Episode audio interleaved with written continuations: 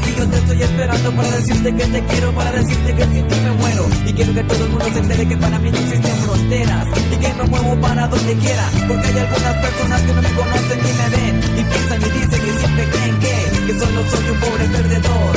Pero eso no me interesa porque tengo Oye, qué canción tan más fea escogió producción, ¿eh? Sí, ya. La canción de Círculo de Amor del Gran Silencio. ¿Por qué escogieron esa canción? Porque estamos desde la Sultana del Norte, después de como dos semanas sin estar en el programa de radio de Armando Esquivel. Buenas tardes. Claro.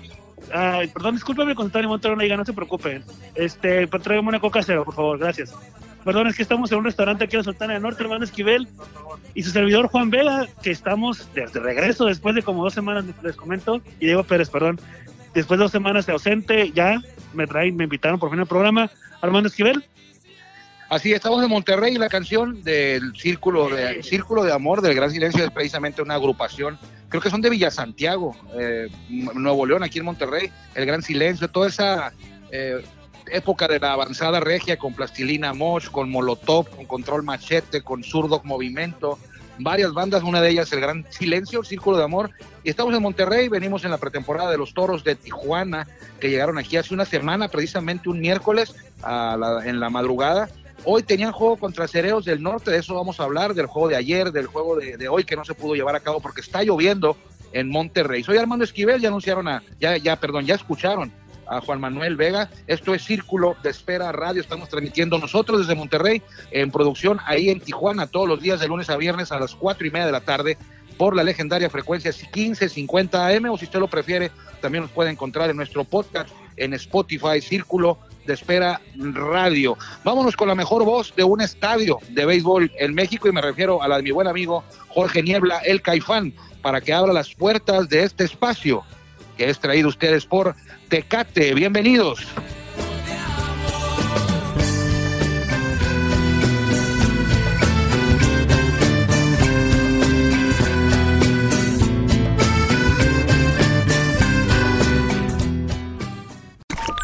Estamos en el círculo de espera. Acompáñanos a tomar turno y hablar de béisbol con un toque relajado. Aquí empieza Círculo de Espera. Oye, Armando, pues bueno, ya de regreso al programa, como te había comentado, después de una semana y media, creo dos semanas que no, no estar. A ver, nada más a ver si me vas a poder decir qué le pasó a los Dodgers de Los Ángeles. Esto nada más quiero que me digas, a ver, danos tu opinión. Y fíjate que tengo como dos semanas que, que no hablamos de los Dodgers porque les ha ido muy mal desde aquella serie contra los padres. Eh, Y fíjate lo que son las cosas. Te voy a recomendar algo, Juan. Cuando te preguntan algo de béisbol y no sepas qué contestar, que te digan, oye, ¿por qué este equipo le está yendo mal? ¿Por qué de repente se levantó? ¿Por qué quedaron campeones? Eh, puedes contestar, facil, contestar perdón, facilito y decir, esto es béisbol. Eh, los Dodgers, fíjate lo que son las cosas. Pero no, espérate, el problema es de que ahorita nos están, están en 19 ganados, 17 perdidos en tercer lugar y por y los que no pintaban para nada, los gigantes de, de, de San Francisco. perdón, 22 ganados, 14 perdidos en primer lugar de la división. Eso sí es sorprendente, ¿eh? la verdad nadie esperaba esto de los Yankees. Decíamos hace unas cinco o seis semanas antes de que arrancara la temporada de que si Gigantes quería figurar y configurar nos referíamos a que pelearan ahí el tercer lugar, eh, nunca nos imaginamos que fueran a estar en la cima. Decíamos que tenían que tener este equipo que dirige Gabe Kapler una gran actuación de sus pilares, uh, Evan Longoria, el veterano, y Buster Posey, eh, que si los gigantes les iba bien, eh, tendría que ser porque a estos dos peloteros cargaran con el equipo y así lo están haciendo. Eh, no creo que se vayan a mantener ahí, Juan, o los gigantes. Creo que con el tiempo eh, el béisbol los va a poner en su lugar. Los dos mejores equipos sin duda son San Diego y Los Ángeles y va a ser cuestión de tiempo. Así pasó cuando estaban los Royals en primer lugar, cuando estuvieron los Marineros. Yo te dije, no van a durar, no van a durar y no duraron. Entonces va a ser cuestión de tiempo. Y lo único que me molesta de los Dodgers es que ahora tienen, los Yankees tienen mejor récord que los Dodgers. No, espérate, el problema es de que los Yankees empezaron flojos y tú estabas burlando de ellos y que oh, los Yankees, y los- ahorita ya están en segundo lugar de la liga, ah, de, perdón, de la, de la, no nos interrumpas por favor, señor Diego. Está en segundo lugar de la división este, de la división este, de la división este de la liga americana, justamente este abajo los Red Sox y tampoco pensábamos que iban a estar llegando, bueno, que iban a estar en la posición donde están en este momento, pero bueno, todavía faltan muchos, muchos juegos.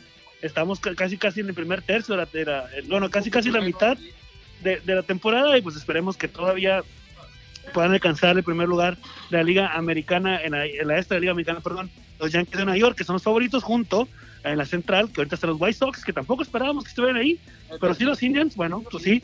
Los Atléticos, que están por encima de los Astros en primer lugar de la, de la oeste, así es, y por la Liga Nacional, eh, los Mets en primer lugar de la este, de la, de la, repito, de la Liga Nacional, los Cardenales. Con 22-14 en la central, y como habíamos mencionado hace un momento, los Gigantes de San Francisco, que pues están paliando y van a seguir paliando en esa división. Armando, hoy se pospuso el juego, como bien lo mencionaste, mejor se canceló el juego que tenía programado los Toros de Tijuana contra los acederos de Monclova, que el día de ayer, y les dimos hasta para llorar, ¿no? Sí, fíjate lo que son los juegos, y aquí te voy a poner de ejemplo a ti.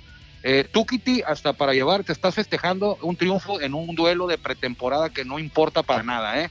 Eh, y así lo vi ayer en la noche yo. Eso, pero el problema, hermano, tú no estás, no, para ti no, no, no, porque, bueno, no, no significa nada, pero estás peleando contra, el, perdón, jugando contra el campeón. Sí, pero es un juego, un juego de pretemporada. Por eso, por todos permíteme, se demuestra el poderío en el bat que tienen los toros, ¿sí o no? Sí, en el bat, pero es un... Yo lo veía con la afición en la noche, en las redes sociales, la afición de Monclova eh, casi casi pidiendo la cabeza de, la directiva, que, que, el equipo no trae nada, la afición de Monclova y la afición de los Toros de Tijuana, también algunos, no todos, pero hubo quienes eh, ya se hacían campeones, es un juego de pretemporada, el marcador es lo menos importante en ocasiones, claro, hay que ganar siempre hasta en las canicas, pero lo que ocurrió ayer fue una, una prueba, o sea, el equipo fueron cinco entradas, o sea, le batió todos a Ryan Verdugo, sí, Eni Romero dominó a los aucereros, sí, pero, pero es una muestra muy pequeña de lo que va a ser la temporada regular. Eh, entonces, eh, mesura, yo pido mesura porque tú dijiste ahorita hasta que tú quite, no les dimos. y Pero bueno, qué, qué bueno que se ganó, a mí también me dio gusto. Y eso, que no estuvo todo el, todo el rostro completo ayer. Y bueno, si te ves una cosa, Acereros parecía que tenía todo el metió todo el equipo, ¿no? Claro, y, lo único, lo único que no, que no estoy muy contento fue la lesión de, de Peguero, ¿eh? No, no, nunca eso, la verdad, la verdad esa, esa lesión que va a mermar a lo mejor un mes o un mes y medio, casi casi toda temporada, pues entonces ya es una es un pilar de los aceleros, este, el, ¿cómo dice? El pay time.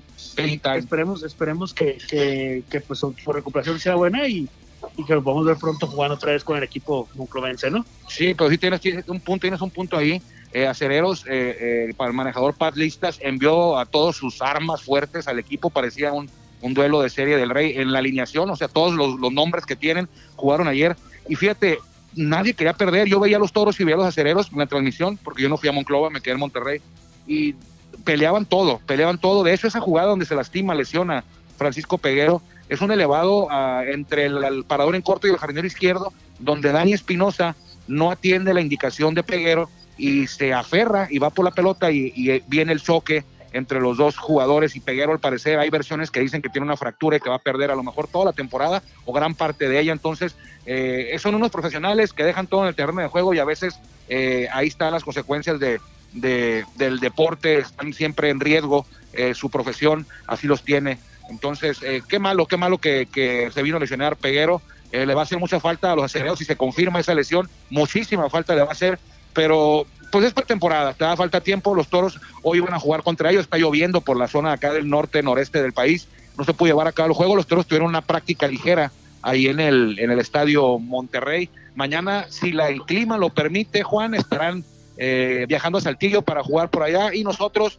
eh, recibiendo en unos minutos más a la nueva adquisición, el nuevo refuerzo de los toros, el veterano zurdo el mexicano con más temporadas en grandes ligas. Usted ya sabe de quién se trata porque ya escuchó la noticia de Oliver Pérez. ¿Qué te pareció eso, Juan? Pues caballo, nada más. Es, el mexicano con más juegos, este, valga la redundancia, jugados en grandes ligas. Más temporadas. Más temporadas jugadas, perdón, en grandes ligas. Y aparte, tiene una experiencia de jugar en la Liga Mexicana del Pacífico con tomateros. Y ahí viene, viene ahora sí que a, mostrar eh, el todavía a soltar su brazo, como le decimos nosotros, con los Toros de Tijuana, que bien su rol, que bien su rol, sin más, hablando con el, con el área deportiva de Toros de Tijuana, es, viene, viene estando como preparador, ¿no?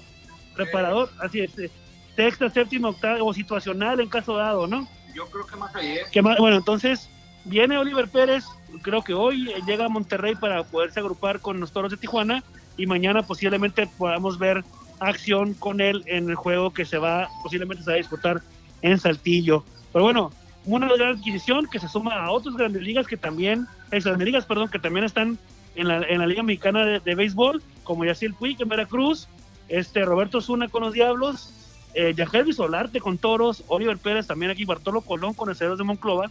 ¿Y a quién más tenemos, hermano? Se fueron todos.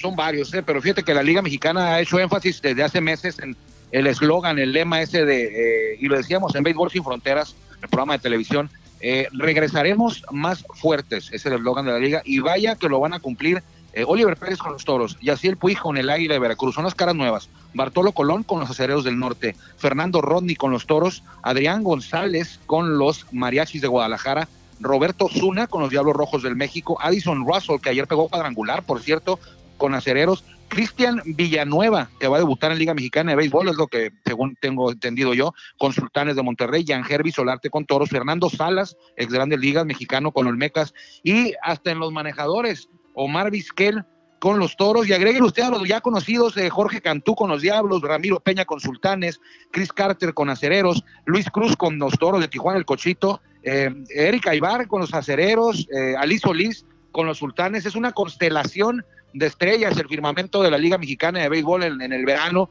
Eh, no me voy a meter en polémica, no voy a hablar de, no voy a comparar la Liga Mexicana con la Liga del Pacífico como, como lo hice ayer, me tomaría todo, todo un programa hacer eso.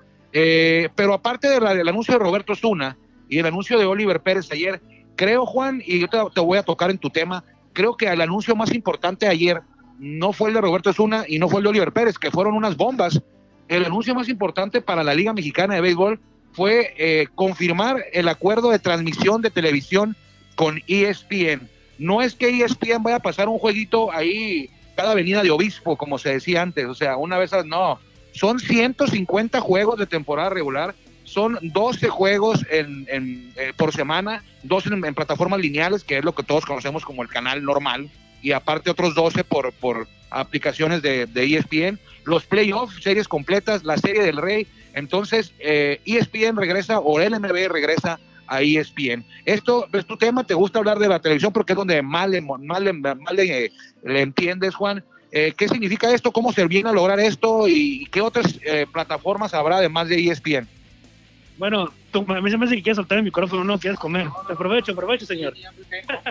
Bueno, mira, realmente este, este convenio con ESPN, eh, bueno, la Liga Mexicana con ESPN, es un, es un trabajo que ha hecho el presidente ejecutivo Horacio de la Vega en acercar la- el- el- el- a la afición el juego de béisbol. ¿Y cómo se puede lograr esto? Teniendo una, lo ya hemos platicado hace mucho tiempo, ¿no? una buena transmisión, una buena producción, un buen enfoque, un buen plan de negocio que, a que le llamó la atención a ESPN. Si bien, o sea, si bien son, son los 152 este, encuentros de temporada regular repartido entre los 18 equipos, vamos a ver continuamente un toros contra sultanes en ESPN o toros contra cederos en, en E ESPN y eso es algo muy positivo, pero no es histórico porque ya hace muchos años, hace mucho, no sé hace cuánto tiempo, ya transmitía la, la, la E ESPN, la Liga Mexicana de Béisbol, sin embargo en otro modelo de negocio, que no creo que nada más lo hacen los playoffs, no recuerdo bien. Pero bueno, ¿qué es lo que se suma a, a esto? Que también nosotros, por parte de Toros de Tijuana, en Tijuana, obviamente, vamos a poder ver los juegos de casi de gira a través del canal 45 de señal abierta. Y más, más, es la hermana de la 1550M. Vamos a poder ver todos los juegos de casa y de gira por esa señal. Y que realmente es algo también positivo. Todos. Todos, bueno. Vamos a los que, los que estén por ESPN, por ESPN, pero los que estén por el 45, por el canal 45. Sin embargo, es una plataforma que es, ahora sí que históricamente para Toros de Tijuana, va a ser la primera vez que se transmitan casi todos los juegos de temporada regular por aire en Tijuana. Es algo muy positivo y agradeciendo también al Grupo Cadena que siempre está apoyando el béisbol y siempre está pensando en la afición, que se logró este acuerdo para poder transmitir. Entonces, estén atentos porque será un anuncio oficial, otro anuncio oficial próximamente con las de- por parte de, todas las- de las demás plataformas donde se van a transmitir, pero eso ya, ya eso sí es algo, algo real, algo que se está, que se está logrando, que es poder ver los juegos en ca- casi de gira a través de Canal 45. Y por otro lado, la señal nacional de ESPN también es algo muy positivo para la liga, para la promoción y difusión de nuestro deporte que tanto queremos que es el béisbol, ¿no? Fíjate que, eh, pues con toda justicia, ¿no? Si, por ejemplo, en el caso de, perdón, de la Liga Mexicana de Béisbol y en particular, me estoy ahogando aquí, en particular, eh, Toro de Tijuana, eh, si las condiciones no permiten que los estadios reciban aforo a su máxima capacidad, que se les autorice un aforo a su máxima capacidad, pues lo lógico sería que la Liga Mexicana y cada uno de los equipos se preocupara y asegurara de llevar el producto a los aficionados que no van a poder estar en el estadio o no van a poder estar todos en el estadio. Y es ahí donde entra todo este trabajo que está dando ya los resultados de transmisiones en ESPN y aparte en Tijuana, como lo acaba de confirmar eh, Juan Manuel Vega, que ningún juego de los toros se va a quedar sin transmitir en la zona de Tijuana. Los que van por ESPN, por ahí se podrán ver en ese sistema de, televisión eh, que es por cable, usted paga, y el resto de los juegos, en la mayoría de, los juegos de los toros, eh, los que no van por ESPN, que van a ser los más, eh, en casa o en gira, usted los podrá ver en la comodidad de su hogar, en televisión abierta, en el canal 45. Pero, ya lo dijo Juan, usted esté pendiente porque va a haber muchas plataformas más, varias plataformas más en las que usted podrá disfrutar de los juegos de los Toros de Tijuana y de toda la liga, algunos por aplicaciones, otros en canales de televisión, pero van a ser varias, varias las opciones.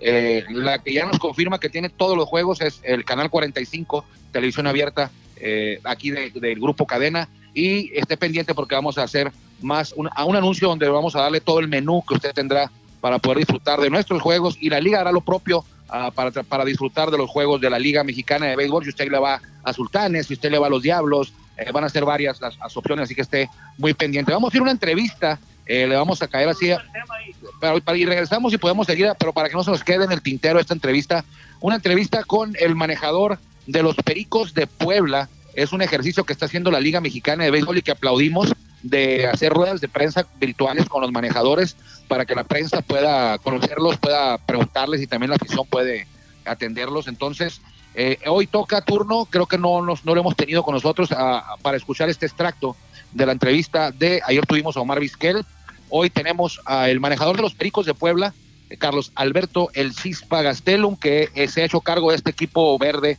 desde la temporada 2019, entró a sustituir a Enrique Che Reyes, casi en la parte final de la temporada. Eh, lo confirman y se queda al frente de esta eh, organización, eh, de una de las más legendarias organizaciones del béisbol mexicano, los Pericos de Puebla. Adelante, producción, con la entrevista. Regresamos después de escuchar a Carlos Alberto, el Cispa Gastelum.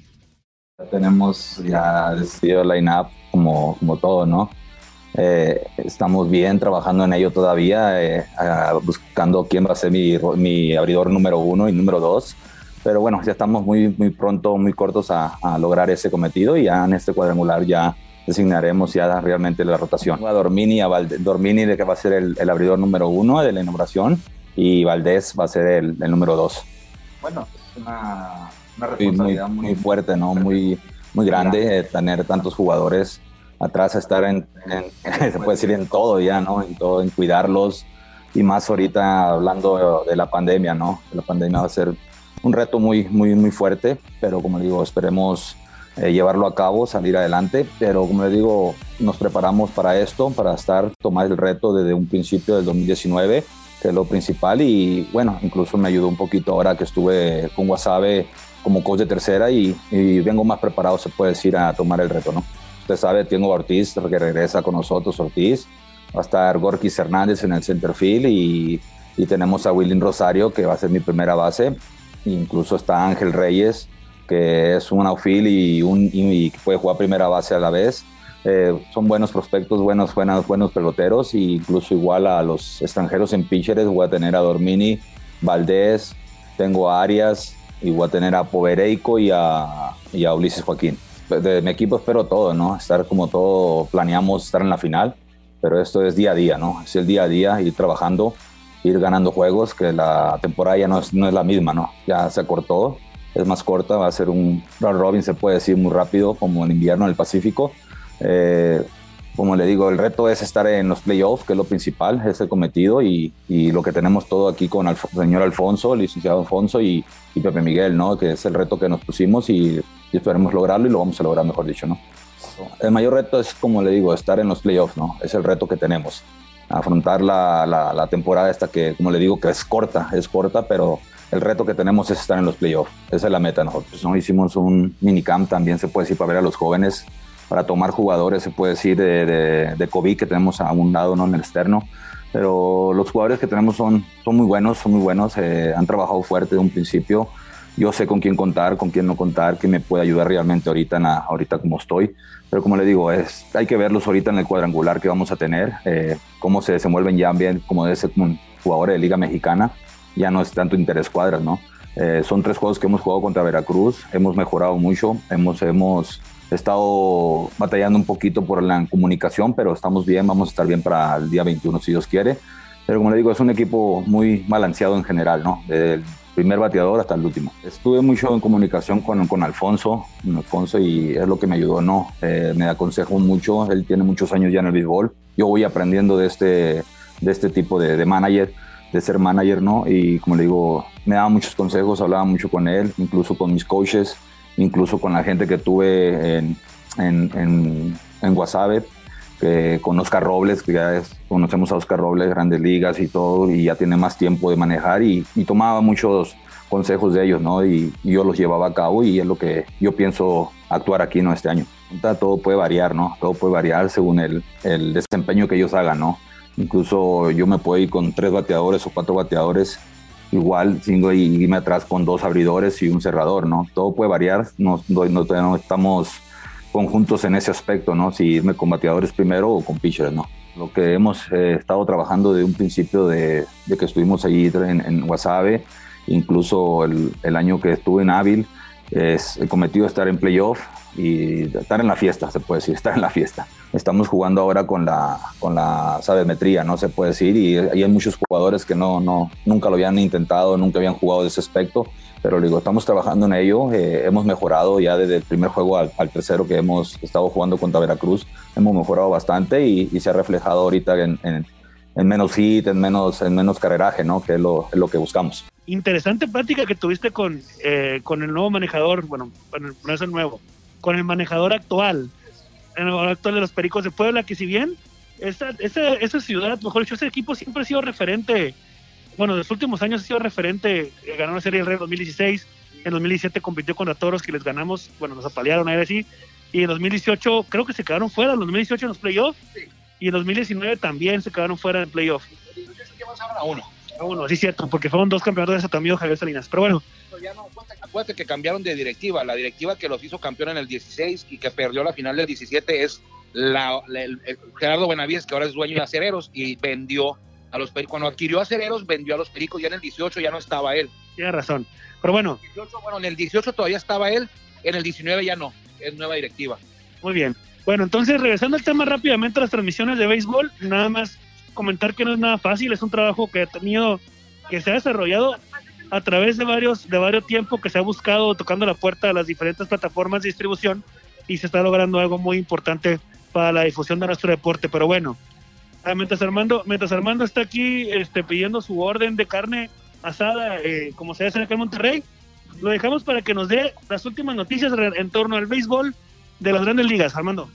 Bueno, también quiero recordar ayer, ayer este, a todos esos eh, aficionados que están al pendiente de los recién llegados, de las estrellas recién aterrizadas en, México. Ayer ya el Puig conectó su primer cuadrangular. Se llama eh, Copa de Leyendas o se llama Batalla de Leyendas. Es una, un, tipo de serie de pretemporada que, en la que participan guerreros de Oaxaca, Pericos de Puebla, el Águila de Veracruz y eh, los Diablos Rojos del México. Ayer pudimos ver la transmisión a través del portal de la Liga Mexicana. Vimos el juego de el Águila de Veracruz contra Diablos Rojos del México y ahí conectó y así el Quick su primer cuadrangular en pretemporada le dio, le dio sabroso a la pelota, eh, juega en el estadio Hermano Cerdán y también vimos por ahí a Maxwell León, conocido ahí en Tijuana, ahora es parte de el Águila de Veracruz. Ya solamente quedan amigos por ahí de una semana y un día, ocho días para que arranque esta temporada 2021 de la Liga Mexicana de Béisbol. Recuerde usted que el jueves 20 Acereros recibe a el campeón acereros, recibe a los sultanes de Monterrey. Y por lo que dijo ayer ESPN, el juego va a ser transmitido, el juego inaugural a través de, ESPN. Entonces, y el, el jueves, eh, acereros sultanes, y al día siguiente, eh, el resto de los equipos, ahora son 16, es decir, al día siguiente entra en acción en ocho frentes. Uno de ellos es el director de Tijuana contra Tecolotes de los Dos Lareos, que ese primer duelo se realizará en el Parque La Junta en Nuevo Laredo, Tamaulipas, México. El sábado 22 los Toros van a cruzar la frontera y van a jugar contra los Tecolotes también pero en el estadio Unitrade de Laredo, Texas, Estados Unidos. El domingo juegan de nueva cuenta en la Junta en Nuevo Laredo, México. Vuelan el lunes 24 de regreso a Tijuana y el 25 arranca la temporada en Tijuana. Toros de Tijuana ante Acereros del Norte, martes, miércoles y jueves 25, 26 y 27, para luego recibir viernes, sábado y domingo 28, 29 y 30 a los tecolotes de los dos Laredos, saca de los primeros nueve juegos de los toros, seis serán contra este equipo binacional. Le han llamado el duelo de frontera a frontera, la frontera noreste con Laredo, Nuevo Laredo y la frontera de Tijuana, San Diego con los toros de Tijuana. En grandes ligas, ya nos vamos, total podemos hablar de grandes ligas. Ya nos vamos, los grandes ligas. Eh, pues hoy juega Dodgers contra Marineros. Los Dodgers contra Marineros. Eh, los padres están jugando contra Colorado, están allá en Denver, a ver si se puede llevar a cabo el juego, porque antier no se pudo llevar a cabo por la nieve, por la lluvia. Eh, nos encontraremos por aquí mañana, seguiremos en Monterrey todavía, y el viernes ya estaremos en Tijuana, si Dios quiere, ahí en el estadio del Cerro Colorado. Cuídese mucho, le agradecemos que nos haya permitido acompañarlo hoy como todos los días de lunes a viernes aquí en Círculo de Espera Radio. Que le vaya bien. Gracias por acompañarnos en el Círculo de Espera. Nos escuchamos próximamente. Círculo de Espera.